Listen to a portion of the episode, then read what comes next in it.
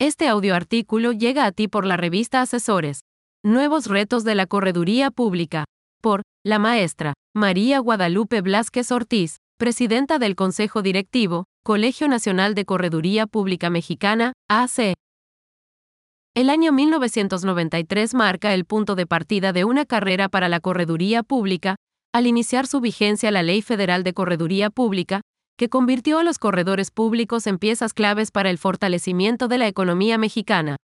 Durante estos 30 años, la correduría pública se ha enfrentado de manera constante a diversos retos para lograr el cometido de ser un garante de la seguridad y certeza jurídica en las operaciones mercantiles, convirtiendo al gremio, que en 2023 se integra por más de 400 corredores públicos habilitados para actuar en las diferentes entidades federativas de la República Mexicana, en un gremio fuerte y preparado para enfrentar los nuevos retos del entorno actual y futuro.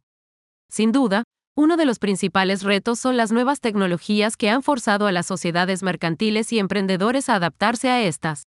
La Correduría Pública, agrupada desde 1998 en un colegio nacional, ha enfocado sus esfuerzos en promover y coadyuvar en iniciativas legislativas para lograr una normatividad que permita la utilización de estas nuevas tecnologías, sin mermar la seguridad y certeza jurídica de las operaciones mercantiles.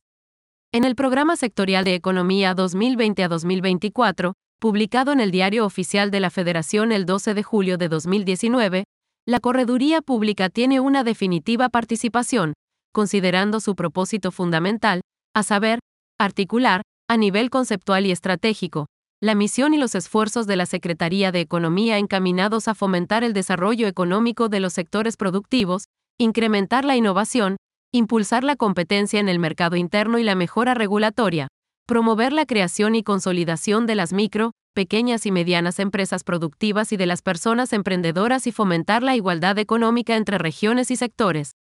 En nuestra actividad diaria seguiremos brindando un servicio especializado como fedetarios públicos, asesores, peritos, árbitros y, en general, como un pilar para garantizar la certeza jurídica de todas las operaciones mercantiles.